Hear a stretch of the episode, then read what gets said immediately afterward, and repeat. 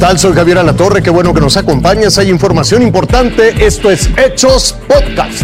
Los hechos aquí y ahora tendrían que ser lugares de castigo, con apenas las comodidades necesarias para purgar alguna sentencia, si estamos hablando de la cárcel. Sin embargo, varios penales en nuestro país se han convertido en poco menos que hoteles de lujo.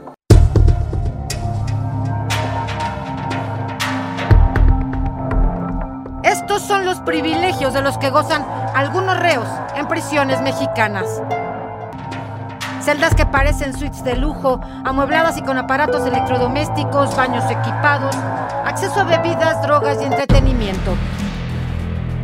Han sido varios los casos que revelan que esta es parte de la realidad carcelaria en el país. El hallazgo más reciente esta semana del lujo en el que vivían en el penal de Aguaruto, Sinaloa, narcotraficantes del cártel de Sinaloa como Juan José Esparragosa el Azulito o Francisco Javier Zazueta, el jefe de escoltas de los hijos de Joaquín el Chapo Guzmán, son solo una muestra. Sus celdas como departamentos de cualquier conjunto residencial, con salas, pantallas planas, comedor, refrigeradores, recámara, son evidencia de su poder corruptor, aún después de ser capturados. Se les permitió hasta su criadero de gallos. Estas irregularidades en las cárceles mexicanas persisten, como en el pasado. Estas, del penal de Apodaca, Nuevo León, son de febrero de 2016. Aquí encontraron celdas con refrigeradores repletos de comida, paquetes de carne para consumir durante semanas, cocinetas montadas, baños con pisos de cerámica y espacios con aire acondicionado. Las autoridades apilaron en el patio de la prisión todo lo que estaba prohibido en una cárcel y que encontraron en estas celdas. Los muebles y electrodomésticos se mezclaron con celulares. Fue tal el volumen de lo que incautaron que fue necesario sacar todo con apoyo de maquinaria pesada. Los delincuentes no quieren dejar su vida ostentosa ni en la cárcel y encuentran autoridades que se los permiten. Este cateo ocurrió en el año 2011 en el Cerezo número 1 de Hermosillo, Sonora, en el que hallaron cocinas integrales y 130 celdas habilitadas con muebles de madera. Hasta se rifaba entre los presos una celda VIP. Nada falta en algunas cárceles como las 500 latas llenas de cerveza que se decomisaron en febrero de 2012 junto con armas, drogas y pantallas en el penal de Atlacholoaya, Morelos.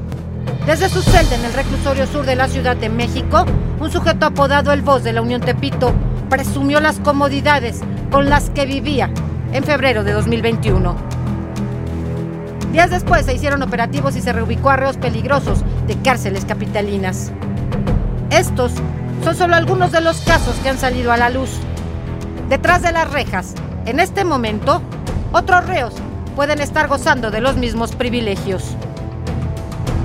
Silvia Otero, Fuerza Informativa Azteca.